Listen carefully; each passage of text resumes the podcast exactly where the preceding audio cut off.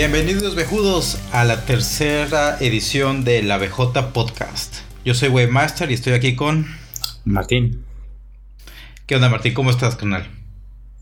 Eh, indiscutiblemente bien. Muy bien, ese es el, entusiasmo que, nos encanta. Y en este tercer episodio de la BJ vamos a estar platicando de la historia de Nintendo, en continuación del episodio anterior, el episodio número 2, que fue la parte 1 de la historia de Nintendo. Pero antes de que abordemos a ese tema, ¿qué tal Martín? ¿Qué has jugado últimamente? Pues últimamente he jugado el remake de Resident Evil 2 en la PC. Ah, sí, ¿qué tal está? ¿Te gustó? Sí, la verdad es que sí. Eh, incluso gráficamente resultó ser más, este, más pesado de lo que, de lo que esperaba. Eh, ah, pensé, sí? pensé que lo iban a hacer como un poquito más, este, accesible, ¿sabes? Para que más gamers lo pudieran jugar, pero no.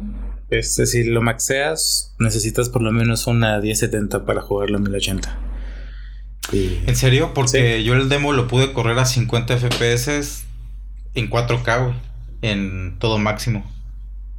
Ah, entonces, ¿qué será? ¿Será que me siguen jugando malas pasadas con la memoria de la 970? Yo creo que es eso, sí, debe ser eso, porque tiene ahí un segmento especial para las texturas. Este, y le puedes seleccionar como que el, grado de textura adecuado para la cantidad de memoria que tú tienes. Sí, eso, eso fue lo que hice. Le tuve que bajar varias cosas para que quedara como en 3.1 o una cosa así. Mm, este, y ya con eso mantiene más o menos 40, 50 frames, que no es lo ideal, pero me lo aguanto. Ya. Y bueno, y fuera, fuera de eso, ¿qué, te ha parecido? Eh, bastante bien. Eh, no me acuerdo si te, si te conté ya de esto, ¿no? Pero la atmósfera está súper bien. Este, me puse a jugarlo con, mi novia. Y está bueno los sustos, está bueno el diseño de audio. Me llamó la atención que hay una opción en el, en el menú de audio para seleccionar entre el audio original del juego y el audio como para el nuevo que hicieron. No he usado el ah, anterior porque no, me considero tan tan este tan apasionado del Resident Evil 2 como para querer jugarlo con los efectos de sonido viejitos pero me llamó la atención que existiera. Órale, no, no sabía, esa opción está, está interesante. Fíjate que sí salió con mucho éxito. Este juego sacó como 3 millones de copias entre todas las plataformas en su primera semana. Entonces pudiera ser que, que marque el renacimiento por la pasión por los survival horror de, de verdad. Porque bueno, Resident Evil, digamos, lo, lo estableció, lo popularizó. No fue el primero, creo que Alone in the Dark salió primero en, en PC pero sin duda fue quien le dio ese auge al género como para que se convirtiera en un clásico de, aquella, de aquella generación. Sí, Pero también, pero así como, como lo dio, también lo quitó porque llegó Resident Evil 4 y transformó el género del survival horror a, eh, a acción, a una semi-acción, digamos, ¿no? Y, y este juego, y el 7 también, ¿eh? Porque el 7 sí no sé si lo jugaste, pero el 7 es más, este, digo, fuera de ser primera persona, es todo un Resident Evil clásico, ¿no? O sea, el, inventario limitado, este, los puzzles, la, munición em, escasa. Entonces, como que esta fue una muy buena continuación de un juego que salió hace que ya salió en el 98. Entonces estamos hablando ya de 21 años que salió ese juego, ¿no? Sí, sí, justamente, creo que fue enero justamente de, este, que cumplió sus años. Sí. Este, o, tal vez me estoy confundiendo con el aniversario de Metal Gear Solid. ¿Ese sí fue en enero o no? Quién sabe. Igual se me cruzaron los cables. Pero sí, cumplió justo también 21 años o 20 años. No, Metal Gear lleva más, ¿eh? ¿Más? Sí. Sí, porque hace ah, dos, tres años salió la edición de, 20 Gear Solid de, ah. del PlayStation. Este, pero sí, bueno, también algo muy rescatable del juego es que no se juega como un Resident Evil, afortunadamente. Hablando de, hablando específicamente de los controles y la cámara, ya sabes. Este, afortunadamente cambiaron ese sistema. Y se juega más como un Resident Evil 4, ¿no? Fíjate que me van a matar, pero nunca jugué al 4. Ah, ok. Bueno, pues es, haz de cuenta un Gears of War, pero con Resident Evil. No, no es cierto, así no me, te van a matar a mí. No, a ver, yo sinceramente nunca lo he terminado. Lo he empezado como tres o cuatro veces, pero nunca lo he terminado. Lo tengo ahí en, en PC, en, Steam. Este, pero pues dicen, o por los videos que he visto y lo poco que he jugado, que es un poco, pues más bien cambia mucho la fórmula, es así como que la mira desde la espalda. Probablemente fue el, uno de los primeros, si no el primer juego que traía como que esa perspectiva este eh, y que cambió a partir de ahí pues cómo se jugaba Resident Evil. El 5 era más parecido al 4 que, que, al 3 por ejemplo. El 6 ni se diga que se parecía más a Gears of War ese sí que, que a un Resident Evil este y ahora con este remake del 2 pues como que siguieron esa, esa línea pero lo importante es que le quitaban la parte de acción y le dieron un énfasis fuerte ahí al a la parte de survival horror. Además, los gráficos, los gráficos están tremendos, ¿eh? La cuestión de la, del gore y todo eso. Sí, sí, no, les quedó una experiencia muy pulida y de hecho, justamente lo quería recomendar oficialmente porque sí se siente como un juego completamente nuevo con las modificaciones que le hicieron. Digo, hablando más allá de lo mecánico, eh, en la historia los diálogos mejoraron muchísimo. Este, la dirección de la acción también cambiaron muchos de los jumpscares que antes encontrabas en el, Resident. Los cambiaron de lugar o los quitaron o los cambiaron por otras cosas para refrescar la experiencia a los que ya lo habían jugado. Y, yo creo que es un éxito bien merecido porque se nota que sí le pusieron cariño. Eh, pero al mismo tiempo creo que puede iniciar una tendencia peligrosa, más allá del del revivir el survival horror, que ojalá que sea el caso. Este puede que nos, nos toque empezar como en las películas, ¿no? Que ya en vez de franquicias nuevas nos empiezan a tocar puro refrito de, de historias viejitas, ¿no? Nada más. Pues tiene lo suyo. Yo creo que esa idea también tiene lo suyo, ¿eh? Varios juegos sí vale la pena volveros a jugar porque realmente nunca vas a tener otra vez ese tipo de, experiencia, ¿no? Digo, obviamente lo, siempre deseamos algo nuevo y lo que sea, pero yo no tengo problema con revisitar los clásicos refrescados, modernizados, porque una de lo que, las cosas que me detienen a mí para, para jugar más en onda retro es pues, sobre todo los controles que, que, no sobreviven y de repente los gráficos que sí están demasiado pinches, ¿no? Pues diseñados para otro tipo de, de pantallas de, de televisiones. Sí, no, bueno, yo, pues bueno, yo no hablo de uno o dos o tres que salgan, ¿no? Obviamente eso no está mal, pero lo que vemos en el cine, por ejemplo, es que ya el 80% es cosa refrita. Y no es como de grandes clásicos ni cosas de que la gente pidió de la chingada. Es literalmente este falta de creatividad o, pereza de para qué intentar cosas nuevas y revivir lo viejito funciona ahorita. Para, o sea, para allá voy como de que le empiezan a poner menos empeño a nuevas IPs, que de por sí están escasas, ¿no? Pero bueno, ya mejor dejemos eso para otra conversación. ¿Tú qué has estado jugando? Yo fíjate que esta semana eh, estuve acabando el Ace of Combat 7. Ya terminé la, campaña y tuve oportunidad de echarme ahí un par de rounds en, línea. En línea, como lo sospeché, justamente es un, un high yo-yo y un low yo-yo fest tremendo. O sea, que estás dando vueltas y vueltas y vueltas tratando de escapar y a ver si le pegas a alguien de, de pura casualidad. Eh, ojalá que le metan cosas de, de, Infinity como juegos por objetivos y cosas así, ¿no? Pero este ya se verá en un poco el futuro. La campaña es un Ace Combat 7, es, perdón, un juego de, de Ace Combat en toda su, su extensión, incluyendo una, unas maniobras ahí bastante complicadas al final como, como tienden a, hacerlo. En fin, en, en general es un buen juego, lo recomiendo. Estoy ansioso porque liberen la parte de VR para, para PC aunque va a ser hasta dentro de un año. También este, hay por el, por el Humble Bundle mensual compré el, el Vermintide 2 y esta mañana estuve un ratito ahí dándole al tutorial y jugué un par de, rounds en línea y, está, está padre. ¿eh? Ya, le, ya le traía ganas. Sí, no, la verdad a mí también me gustó bastante. Pero bueno, creo que ya sabías que a mí el, la fórmula la fórmula del Left 4 Dead me gusta mucho. No, le invertí miles de horas a esos juegos del Y ah, bueno, de hecho, ¿te acuerdas del Evolve, no? También era como la siguiente esperanza del, del multiplayer asimétrico, pero eso no, no fue una buena experiencia. Pero bueno, este, ahorita que me estabas diciendo de, de Ace Combat y de, de la experiencia VR en PC, este, ¿crees que se ponga también bueno con, con los controles especiales para, para simulación de vuelo y esas cosas? No, no, no, en realidad Ace Combat, como decía en el episodio anterior, es, una mezcla de arcade y, simulación. Mucho más inclinado hacia la parte de arcade que hacia la parte de circulación. Entonces, pues nada más, en realidad tienes este movimiento muy simple, o sea, adelante, atrás, izquierda, derecha para mover el, avión. Hablando en, del control eh, experto, porque tiene dos sistemas de control.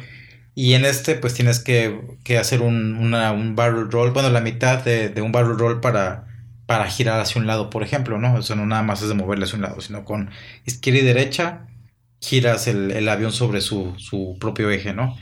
Y adelante y atrás subes o, bajas. Además tienes este, el control de los rudders en cada uno de los botones del L1 y el R1 como para mover un poquito la, como que el vector en el que va el avión, ¿no? Si le aprietas el, R1, pues lo, empieza a mover hacia la derecha, conservando el mismo eje horizontal que, que, trae. Y el acelerar y el frenar, o sea, bueno, no frenar, sino bajar la, la velocidad, son todos los controles que trae. Entonces, la verdad, no creo que explote un, un buen control, pero un, control sencillito, un, Jotas, por ejemplo, es una palanca y un, y un, este, un Thirst control, ya con eso sí creo que lo podrías disfrutar lo, suficiente. Pues ya veremos, vamos a ver. Entonces, ¿lo, recomiendas? Sí, si te gustan los Ace Combat, definitivamente te lo, te lo recomiendo porque pues, lo que tienes es un Ace Combat como los de antes, antes de, de Horizon y de Infinity, en toda la, la extensión de la palabra, obviamente con con gráficos modernizados y corriendo sobre el, Unreal Engine 4, me parece. Entonces, este, sí, definitivo. Si te gustan esos juegos, ese es un, buen juego. Va, no se diga más. Oye, ¿y este viste que ya anunciaron los siguientes personajes para Dragon Ball Z Fighters? ¿Los siguientes qué, perdón? Personajes de DLC. Ah, ah sí, Jiren y Videl, ¿no? Sí, es el, es el, empieza el Season 2 con esos dos personajes. Este, ¿Ya checaste cuánto cuestan? No. ¿En cuánto están? No, están, están en 100 pesos cada uno. En, 100 pesos. 100 pesos cada uno. Así es, o sea, los son bien, no, ni siquiera hay un paquete así de los 2 por 180, no, no, no. Eso sí son varios domingos, ¿eh? Sí, definitivo. Este, y luego además también para que, o sea, mejor me espero y un, año o algo así y voy a tener toda la temporada por 200 pesos, ¿no? Y van a ser como 4 o 5 jugadores, no me acuerdo, personajes, perdón. Pero si me da curiosidad todo esto, ¿cuánto tiempo van a estarle dando respaldo o soporte al juego? O sea, trae el modelo de Street Fighter 4, ¿no? ¿Y cuántos años le estuvieron dando soporte a Street Fighter 4? Este, pues el Street Fighter 5 salió a principios de 2018, ¿no? ¿O 2017? No, debió haber sido 2017. Bueno, entonces el Street Fighter 4 salió en 2009. Entonces fueron 8 años entre, entre uno y otro con puro DLC. Pero ya ves que cada que sacan DLC, bueno, cada que pasa una temporada, se convierte en un Street Fighter diferente, ¿no? Entonces el Arcade Edition y el Ultimate Edition y el Fire Edition, o como sea que se les ocurra ponerle sus japos. Ya. Bueno, para este juego Axis no ha anunciado nada similar. De hecho, pues nada, tienes las mismas ediciones que tenías cuando, cuando lo, lo comprabas, ¿no? La Ultimate y, la sencilla. Entonces sí, definitivamente la única manera de comprar esos, esos personajes va a ser a través de, de comprarlos como DLC por separado. Entonces, bueno. Vi la película de, de Broly recientemente. Ahí por ahí andaba un, un rip en, en internet que está más o menos. Este, y pues no sé, está, está chida, pero me dejó con ganas de que el Broly del juego fuera el Broly de la película, ¿no? Un, un RIP, para los viejitos que no saben de tecnología, es, es una copia adquirida de forma legal para ver un contenido multimedia en privado. Así es. Eh, Sin mostrárselo a nadie más ni comerciar de ninguna manera. Exactamente. ni beneficiar. Es para fines académicos, para fines académicos. Sí, sí, sí. sí, bueno, es que no sabemos que este, gente de qué edad entra a escuchar nuestro, nuestro podcast, entonces hay que ser inclusivos y explicarle para a la gente, ¿no? Pero bueno, este sí, no, te decía que esa película me parece que está hecha 100% de hype. Este, la música, la, acción, las peleas, las coreografías, todo buenísimo y enfocado 100% al tenerte hypeado y, y este, entusiasmado por los madrazos, básicamente. ¿Tú qué pensaste? No, no, está muy bien, muy, muy bien dirigidas las, las peleas. Este, obviamente la relación de poderes nunca ha tenido sentido. Dragon Ball, desde que pasó a ser Dragon Ball Z, todo eso se desmadró bien, bien cabrón. Y más si lo tratas de comparar con Dragon Ball Z, o sea, los poderes que muestran ahora que hacen como que una, una visita a años anteriores, cuando estaba este Raditz chavillo y, y todo eso, pues no hacen match, obviamente, con, cómo resultan en, en el futuro. Sí, pero pasamos de, de, que más de 9000 puntos de lo que sea eran impresionantes para hacerte gritar y ahora cualquier enemigo base es de 15 millones de poder, ¿no? Sí, ándale, exactamente. Entonces sí, es, es, de las cosas que... Y, y, que obligan obviamente a sus cuates a hacer un, un retcon bien cabrón de, de, de todo su, su lore, realmente, ¿no? Sí, pues creo que por eso fue que lo hicieron así. O sea, lo, lo reescribieron completamente para, para darle contexto en el nuevo universo de Dragon Ball que están haciendo con Super.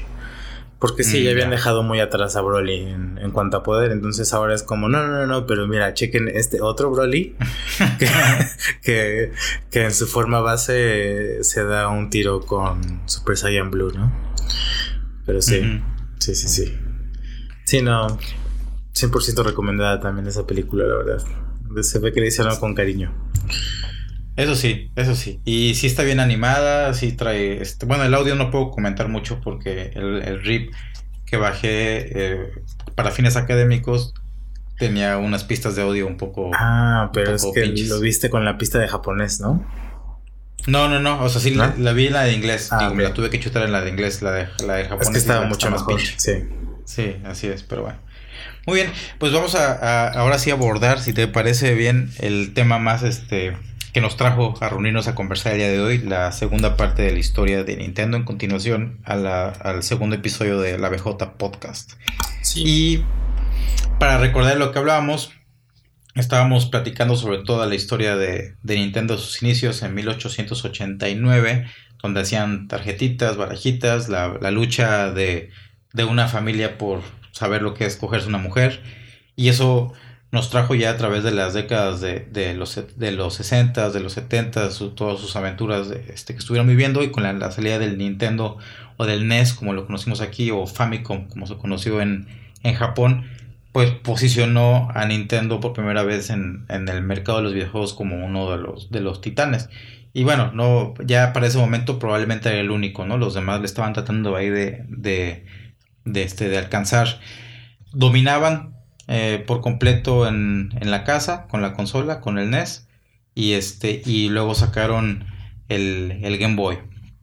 El Game Boy fue una invención también este, de Gunpei Yokoi. Platicamos sobre él el episodio anterior. Y pues logró vender en toda su historia 118 millones de, aparatos. Hablando nada más del original, ¿no? No, no, no, del original no, con todas las iteraciones. O ah, sea, el micro, eh, todos los que, los que salieron. Ah, entonces Pero es impresionante. No, Todo el mundo puede vender 120 millones de aparatos. Bueno, fíjate que el PlayStation sí llegó a vender esas cantidades, ¿no? Y el, 3 creo que también andaba por ahí. El Wii sí pasó los 100 millones. O sea, sí hay varias consolas. O sea, sí las consolas sí pasan esos, esos números, pero no en aquella época. O sea, aquella época el mercado era mucho más pequeño. Y, te hablo que la última iteración de, del Game Boy salió al final de los 90. Entonces, este, pues definitivamente es una, es una consola legendaria, ¿no? Bueno, una recordemos que a finales de los 90 solo había 350 millones de personas en todo el mundo. ¿Había cuántas? 350 millones de, personas. Ah, bueno, sí. O sea, que casi, casi una de cada tres personas tenían un Game Boy. bueno, el, Game Boy destruyó varios que se le quisieron poner al tiro, como el Game Gear o el Lynx, de, que era pues, la patita del Jaguar. Y pues un gran producto por donde, donde lo veas y terminó, terminó de cimentar la presencia de, de Gunpei Yokoi en la sala de la fama de, los videojuegos.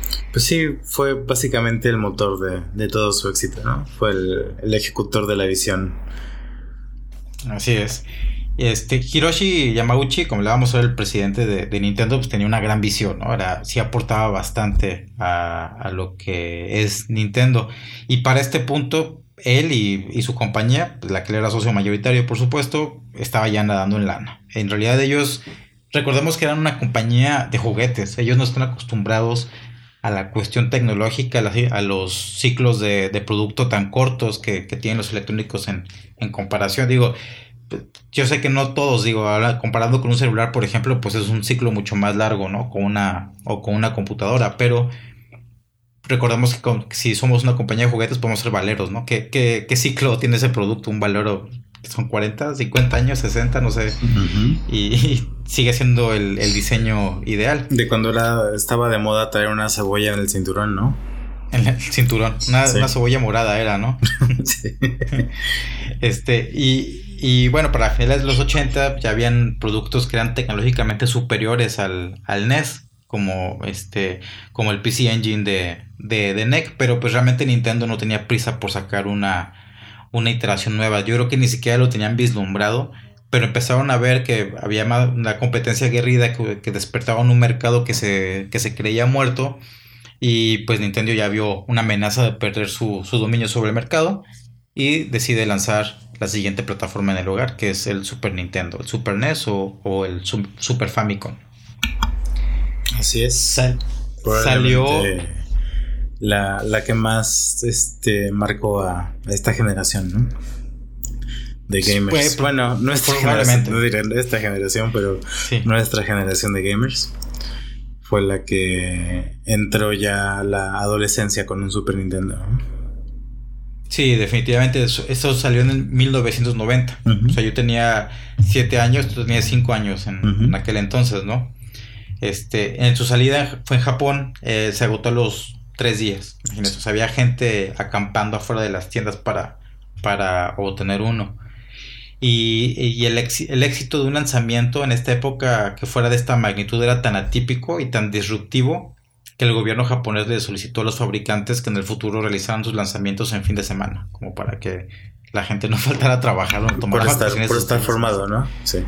Sí, exactamente. Entonces imagínate, ahorita ya es algo común, ¿no? Ya ves gente que días se por día se, pone allá fuera de la tienda para comprar un Wii o para comprar el nuevo iPhone o lo que tú quieras. Sí, bueno, en aquellos tiempos todavía no le ponían nombre a los Hikikomori, ¿no? Sí. Eh, un, año, un año después fue lanzado en Estados Unidos eh, en bundle con, con, Super Mario World, o sea, en el 91. Y habían otros títulos este, en su lanzamiento, que a diferencia de Japón, que estuvo muy pobre. Aquí tuvimos Pilot Wings, tuvimos el F-Zero, tuvimos el Gradius 3 y todo esto estaba disponible para quien comprara un, Super Nintendo, ¿no? Obviamente para puro chamaquito de, la Roma. sí, no. Uy, el F0, ¿te acuerdas cómo lo jugamos? sí, cómo no. Nunca lo terminamos porque estaba demasiado cabrón, pero sí le jugamos bastante, le metimos bastante. Ciertamente lo intentamos. Este, sí, sin duda. este, por ahí también de, en estas épocas, pues nos aventamos el, Super Mario World. Bueno, ese venía con la consola. ¿no?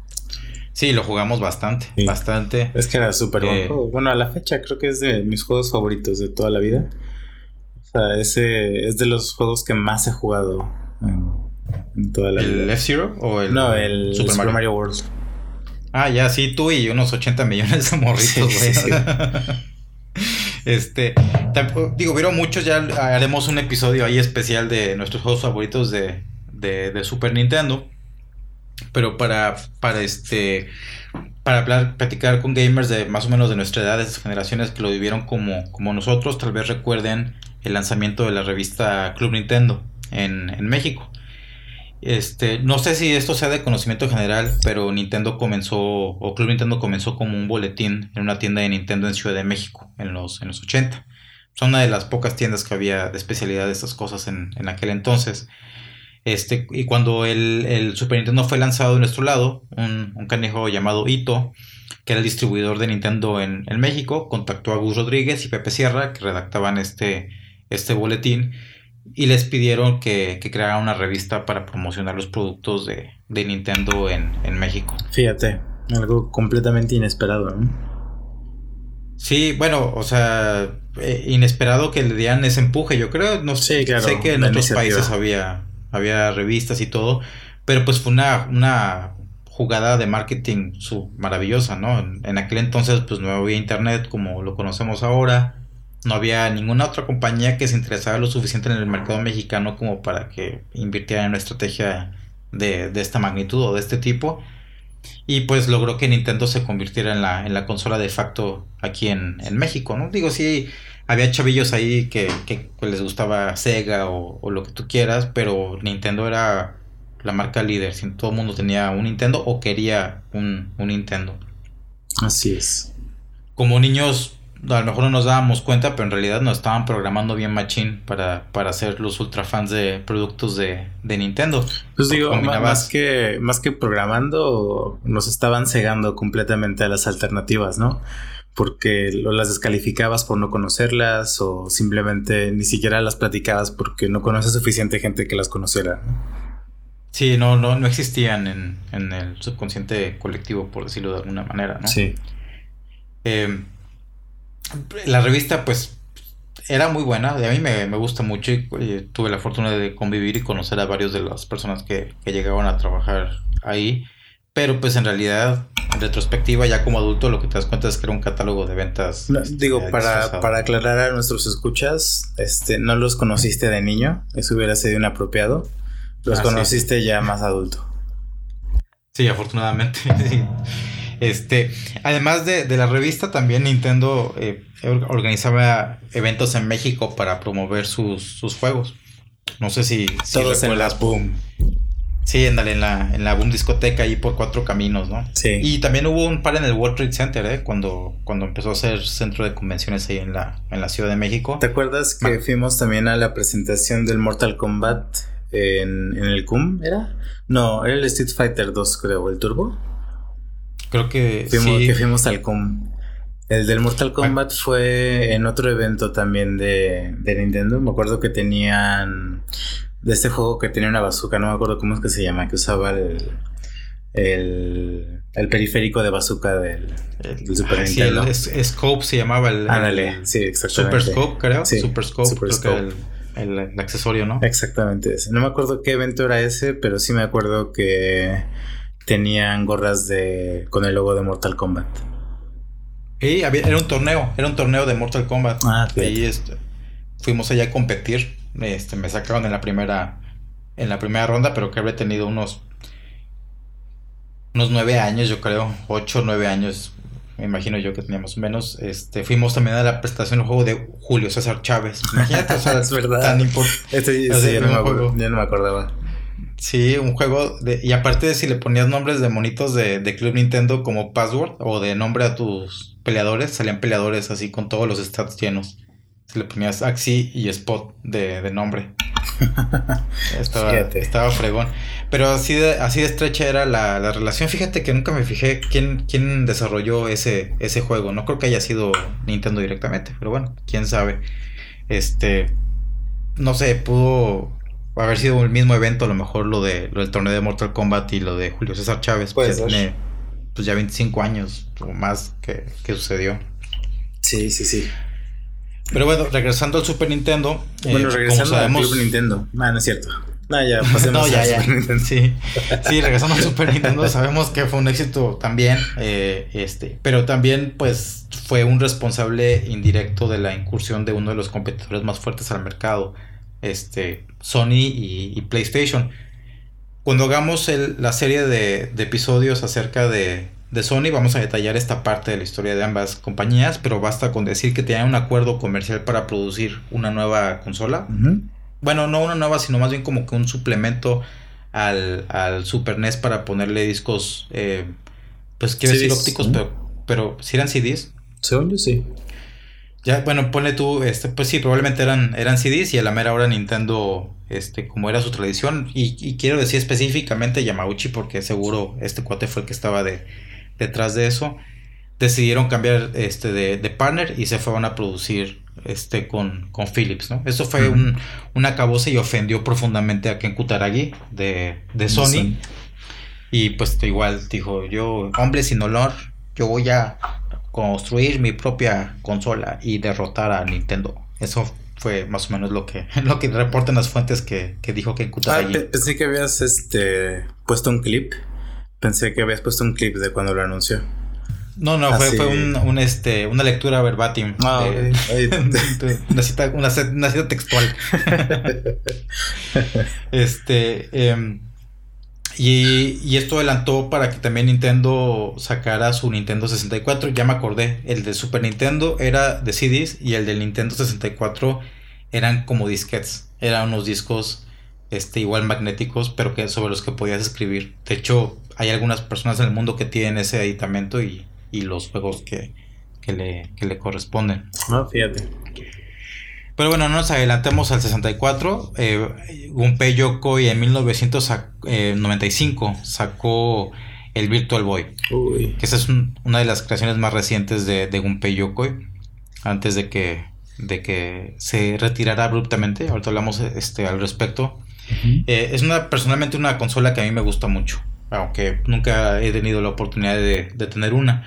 Pero fue un, un fracaso profundo.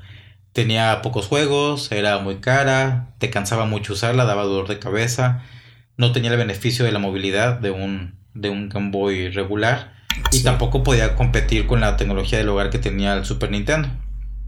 Eh, para los que no conozcan el, Virtual Boy, es un visor rojo en el que metías la cabezota, tenía un control pegado abajo del, del visor. Y pues realmente todo era rojo, todo lo que pintaba era 3D, eh, un efecto 3D muy bueno, pero todo era rojo-negro. Eran los, los únicos dos este, colores que podía, que podía mostrar. Entonces todo era así como que pintado en, en wireframes. Había un Mario Tennis, Vertical Alarm, creo que se llamaba el otro. Eh, no sé qué juegos tú recuerdas, Martín. Como que te, si te, te, gustaba mucho Virtual Boy, ¿no? Como a mí. Sí, sí, bueno, ya ves que había ese local en, ahí en la plaza donde, donde lo tenían y podíamos ir a jugar. Pero el, que más me acuerdo era uno que era de, de navecitas. Este. Que eran como laberintos los mapas. Era Red Alarm o Vertical Alarm o algo así. Era ese juego. También es mi favorito, sin duda. Es el. Bueno, es el. Creo que es el, único conocido. Creo que también tenía uno de tenis o una cosa así, pero. Sí. Ninguno fue tan, tan interesante como ese. que como dices, creo que como experimento de ingeniería estuvo padre, pero se les olvidó por completo que nadie quiere estar pegado de una cosa tan cara para poder jugar, ¿no? Es incómodo, como dices, te dan jaquecas y esto, y pues por no pensar en la gente que le iba a usar fue que fue su primer gran fracaso, ¿no? Bueno, dicen que, que, fue otro motivo. El rumor dice que apresuraron la salida del Virtual Boy para poderle dedicar recursos al 64. Uy. Eh, Eso suena como la razón por la que se fue Gunpei de Nintendo. Gunpei Yokoi. Sí, sí, sí, definitivamente. Mira, Gunpei tenía una aproximación de la ingeniería que le llamaba ingeniería lateral o creatividad lateral. No me acuerdo exactamente del título, pero él pensaba que en lugar de estar generando tecnología nueva y tratar de hacer los productos siempre con lo, con lo último, que era muy costoso, eh, lo más conveniente era utilizar ingeniería o tecnología existente y aplicarla o utilizarla de maneras diferentes. Y por eso así fue como creó el Game Boy, que nada de eso era así como que cutting edge en, su momento, pero simplemente era muy conveniente. Este, este movimiento que, hizo Nintendo con el Virtual Boy, pues obviamente no le gustó a Gunpei Yokoi y en 1996 se salió de, de Nintendo.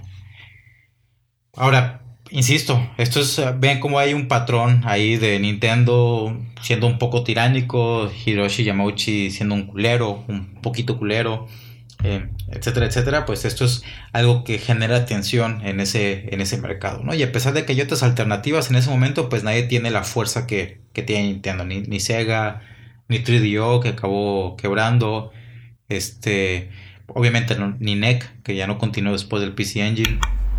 Eh, etcétera, etcétera. justamente su dominio dependía de lo que platicábamos en el episodio anterior, que era el control absoluto de, su plataforma, las licencias de desarrollo, la producción de los cartuchos, el envío de los cartuchos. Por ahí un, un escucha nos, nos comentó también que también controlaban la cantidad de stock que les llegaba a ciertas tiendas, ¿no? Ah, sí, sí, sí. Mi compadre, eh, el Zombie Chocolate del Tecnódromo Podcast, precisamente después de escuchar el episodio, sí nos pasó esa, esa información. Nintendo castigaba a los retailers de alguna manera. Si no te alineabas, te mandaba menos producto que a los, que a los competidores, por ejemplo. En algún momento de base te podían banear de, de, manejar sus productos en lo absoluto. Y pues nadie quería estar en esa situación. O sea, sí, estamos un juguete bien candente, ¿no? Exactamente. Que bueno, o sea, eso, eso lo menciono justamente por por el aferre que tienen a, a la tecnología, ¿no? El eh, si quieren seguir haciendo cartuchos, por eso todavía eh, nunca vimos esa asociación con Sony. Me parece que fue algo relacionado con esto, con el no querer cambiarse a los CDs porque lo consideraron insuficiente, ¿no? El control que podían tener. Está aquí es especulación, ¿no? Pero para mí es como la más lógica. no, no es especulación, ¿eh? es, es realidad y esto se nota con la salida del 64, pero ahorita antes de brincarnos a a ese lado tenemos que cerrar el capítulo de Gunpei Yokoi, porque en el 96 fundó su compañía llamada Koto y a través de esa compañía lideró el Wonder Swan para, para Bandai, que es otra portátil que casi nadie conoce de este lado de, del Pacífico, pero este es una, es una consola que tuvo hasta King of Fighters en su, en su momento. Sí fue eh, más o menos exitosa en, en Japón. Entonces imagínate que Nintendo sabe que Gunpei Yokoi es una, una pieza de oro, ¿no? Es un jugador clave y de repente ya está trabajando ahí con la, con la competencia y eso es lo que da eh, vida a este rumor. En 1997, Gunpei Yokoi muere de una manera muy misteriosa en un accidente automovilístico. Y, y digo misterioso, no es, o sea, fue que se tuvo un accidente estaba, o sea, fue un accidente menor, estaba todo bien, se bajó para poder observar el, golpe y en eso lo atropelló otro automóvil. Entonces, eh, eh, eh, todo este contexto y, los rumores de que Hiroshi Yamauchi tenía amigos en los, en los Yakuza crean esta teoría de conspiración de que Hiroshi Yamauchi mandó a matar a, a Gunpei Yokoi para que su talento no beneficiara a la empresa. O sea, básicamente fue algo así como si no es mío, no eres, no eres mío, no eres para nadie. Y, lo, y lo mató. ¿Encontraron una tarjeta? Una tarjetita de esas que, que fabricaba Nintendo en sus inicios. Ándale, sí. De este, con una rosa roja, ¿no? algo así. Pues, pues, nunca vamos a ver este. Nunca sabremos la verdad. Pero, pero personalmente, en mi opinión, yo creo que Gunpei Yokoi es el padre de la fase moderna de Nintendo y, con eh, junto con este Shigeru Miyamoto son la razón de, su éxito, por lo menos en sus inicios, ¿no? Y yo creo que ellos siempre han sido obviamente una pieza clave, pero al principio sobre todo fue donde más se notó su, influencia. A pesar este, de, lo que pasó con la salida de, de Gunpei, con el fracaso del, del Virtual Boy, no todo fue negativo para, Nintendo en el 96, porque en este año lanzó también Pokémon, que se iba a convertir en la franquicia de videojuegos más exitosa de la historia en términos de, de utilidad, o sea, de, lana generada. Ya sabemos que tienen decenas de juegos eh, sobre Pokémon, que se siguen produciendo a la fecha.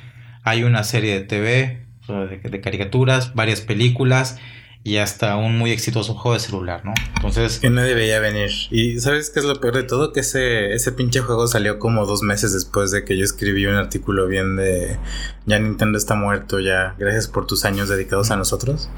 Y toma la que no sacan el pinche Pokémon Go y hasta Hillary Clinton habla de Pokémon Go de su campaña, Ah, ya, ya, hablas de Pokémon Go, ya, ya, ese es el éxito. Yo pensé que no veías venir el éxito de Pokémon y pues sí, en ese entonces fuera de Nintendo y eso era lo que, perdón, de Nintendo de, de Mario Bros. Y eso eran las, las franquicias que, que, pegaban así arduamente. Y, y ni, ni, Mario Bros. ni Sonic, que también tuvo su, su programa de televisión y todo eso, llegaron jamás al éxito que ha tenido Pokémon en todos los, los medios. Es un, fenómeno. Este, total.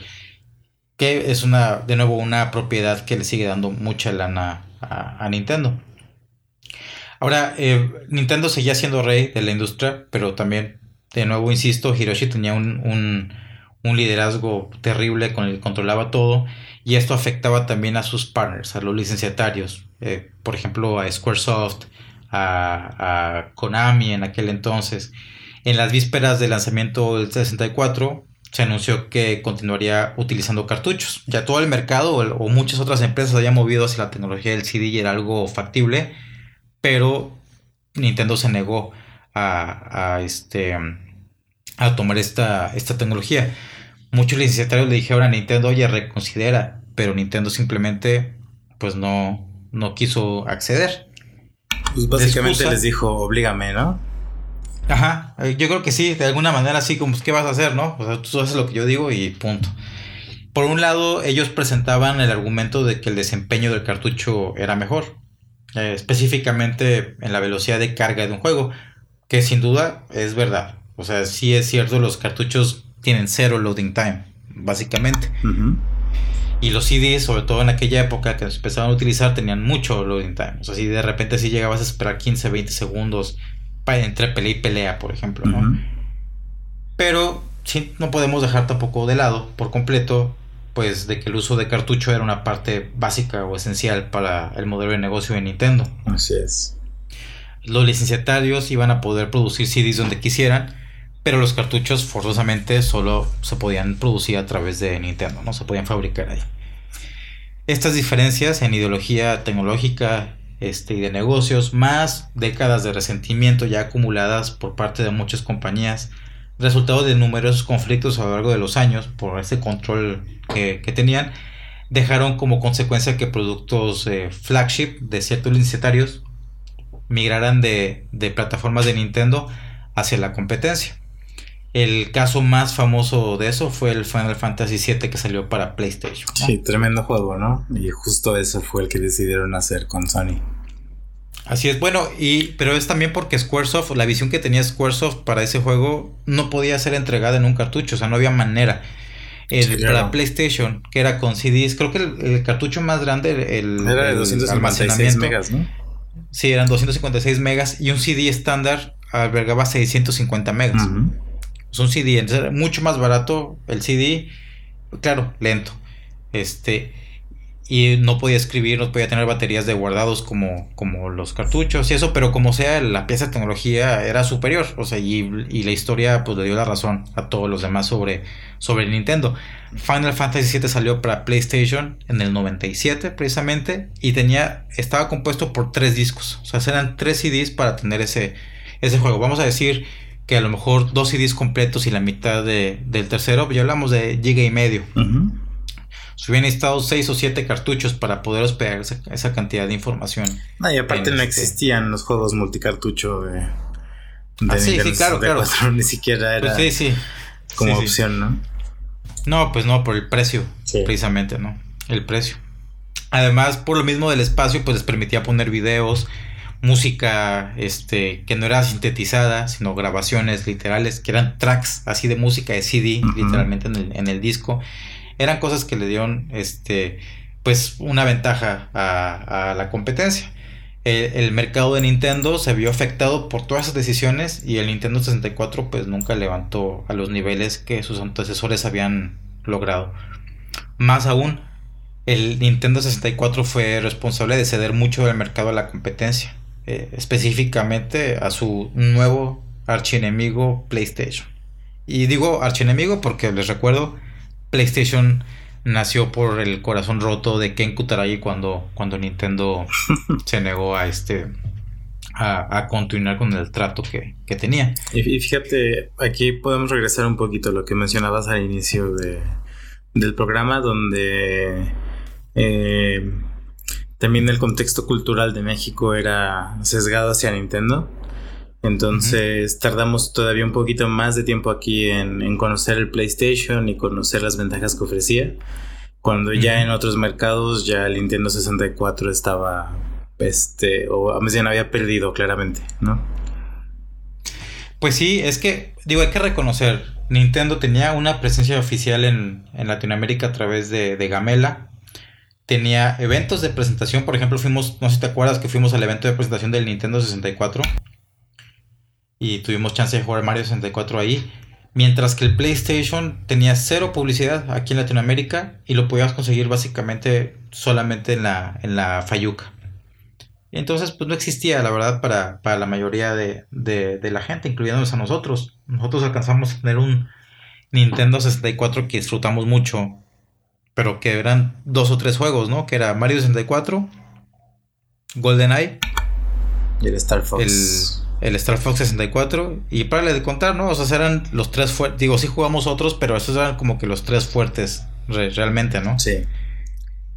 Sí, sí, sí. Y combinas yo creo que también fueron varias cosas que se combinaron porque le pasó a gente como a nosotros que crecimos. O sea, nuestros intereses empezaron a modificarse un poquito, ¿no? Y ya Mario no nos interesaba tanto como, como ver la chichis a, Lara Croft. O ver la sangre en Resident Evil. O ver la sangre en Resident Evil, exactamente. Es el, el, brinco tecnológico llamaba más la atención ver videos y el audio y todo eso. Usar un CD llamaba más la atención también que, un cartucho. Ya se veía así como que eh, pues obsoleta la, la consola eh, fue una serie de cosas y la variedad de juegos, ¿no? Que en PlayStation era muchísimo mayor de lo que había en, el Nintendo 64. Entonces muchos migramos de la plataforma de Nintendo en ese, en ese entonces. Y bueno, a pesar de todo, Nintendo continuó y lanzó el GameCube cinco años después, en el 2001, con la intención de, recuperar el liderazgo. Eh, Hiroshi pues ya traía competencia fuerte encima, ¿no? El PlayStation había ir eh, roto el mercado, básicamente, ¿no? Fue el game changer grueso en cuanto a su aproximación al mercado. El mercado que estaba persiguiendo no era de los niños como, como Nintendo, sino estaba persiguiendo jóvenes, estaba persiguiendo a, adultos. Eh, eh, Hiroshi dijo, ¿sabes qué? Pues no, yo no voy a seguir esa, esa línea. Anunció que el GameCube se enfocaría estrictamente en juegos nada de reproductores multimedia, nada de medios de conexión online, porque ya para ese entonces ya sabíamos que iba a salir el PlayStation 2, que se rumoraba, no sé si recuerdas, de que, que era la computadora tan poderosa que, que, Estados Unidos la controlaba porque temía que fuera a caer en manos de terroristas, ¿no? En aquel entonces Saddam Hussein, sí, el otro día me estaba acordando de eso. entonces, imagínense todo ese, ese contexto para, para esto, ¿no? Que Nintendo dijera, no, no, no, yo voy a seguirme dedicando estrictamente en juegos, pues, pues levantó mucho, mucho polvo. Claro. Y digo, y en el contexto de todo sabes que no fue porque se quería enfocar en juegos, sino porque también podía tener un, formato no estándar para vender sus chingaderas, ¿no? Sí, por supuesto, por supuesto. O sea, era este, era yo me voy a dedicar estrictamente en juegos, voy a mantener un, un costo bajo al hardware, no tienen que ser supercomputadoras este, y a pesar, o sea, la consola sí era más barata, pero los juegos eran igual de caros, que era un problema, un problema también. Y a pesar de que sí reproducía medios ópticos, como dices tú, pues utilizaba su versión especial del DVD, que era así como que, como chiquitos. Pero bueno, hago, hago una pregunta que igual alguien más escucha eso y se la pregunta. Y es, o sea, ¿qué tanto de los precios tiene que ver con Nintendo y qué tanto tiene que ver específicamente en México con Gamela, por ejemplo? No, sí, Gamela estableció sus reglas, pero era por una mala aproximación de, Nintendo. Cuando Microsoft entró en la época del, Xbox, del 360 creo que es donde empezó fuerte aquí en México, tenía todo el mercado controlado. O sea, los juegos tenían precios razonables y, todo. Sony tardó mucho más, pero Nintendo tuvo la oportunidad y, y, lo dejó ir, o sea, abusó, mejor dicho, pues de esa, o permitió que sus partners abusaran, mejor dicho. Entonces, bueno, pues todo eso fue lo que le entregó básicamente todo el pastel del mercado a, otras compañías. Este, porque hasta la misma piratería, que obviamente es algo que le pega a las compañías, pues, pues sucedía en PlayStation, sucedía en el, en el Genesis, este, pero no sucedía en el 64. Pues no se, no se podía, o era mucho más difícil, mejor dicho. Sí había, pero era mucho más difícil. Este, el GameCube continuó la, la tradición y, y fue descontinuado seis años después, en el 2007. Nada más vendió 21 millones de, consolas en esos, en esos seis años. Este, no es un buen resultado considerando que, el NES vendió como 60 millones o algo así en su historia y el, y el Super Nintendo como, como 40 millones, 50 millones. Y aparte el mercado era mucho más grande, ¿no? O sea, es doblemente penoso el resultado de 21 millones. Así es. Claro, también en esta, en esta generación el GameCube compitió con el PlayStation 2, que es este, una de las consolas más exitosas en, la historia, y con la entrada de, Microsoft. Pero como sea, o sea, sí perdió el mercado en el 64, no lo pudo recuperar con el, con el GameCube. Este, y también esto coincidió, o sea, poco después de la salida del, del GameCube, creo que tuvo mucho que ver con la salida de Hiroshi Yamauchi de la presidencia en el 2002. Decidió este, retirarse de, de, la compañía. Pensaría que por presión a lo mejor de los inversionistas, pero pues Hiroshi Yamauchi creo que, o la familia Yamauchi eran socios mayoritarios, o pudieron haber dejado Hiroshi ahí a la fuerza, pero, o a lo mejor sí quería descansar, quién sabe. Pero dejó la presidencia. El, chiste es que en el 2002 renunció, se retiró este, y le dejó a, la presidencia a Satoru Iwata, que ya tenía varios años en la, en la empresa. Y fue el primero en no ser de familia, ¿no? Sí, exactamente. O sea, Satoru Iwata es el primer presidente de, Nintendo que no es parte del clan, este, del clan Yamauchi, ya sea por, por sangre o por, o por matrimonio.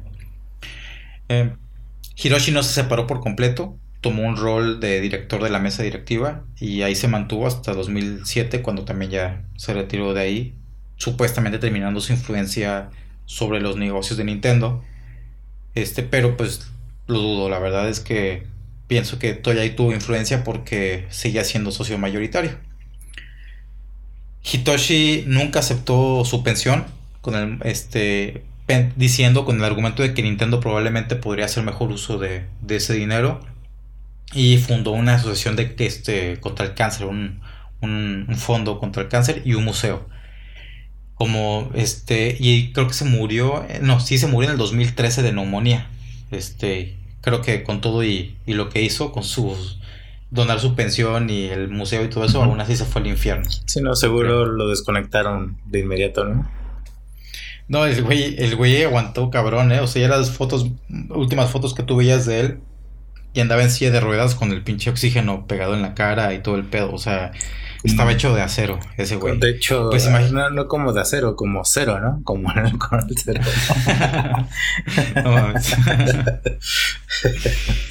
y regresando a Satoru Iwata, yo pienso que es la personalidad más importante para Nintendo en las décadas recientes, ¿no? O sea, a partir de yo creo que a partir de que salió Gunpei Yoko y Satoru Iwata es la persona más importante para, Nintendo. Inició como programador y tuvo mano en, títulos muy importantes para Nintendo como Earthbound, eh, como Pokémon y como Smash Bros. O sea, como desarrollador, es una persona altamente técnica.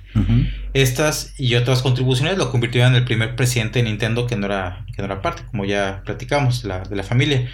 Satoru Iwata implementó la estrategia de los tres pilares de, Nintendo. O sea, además de ser una persona altamente técnica, un ingeniero muy capaz, también era una persona muy visionaria en el, aspecto de, los negocios.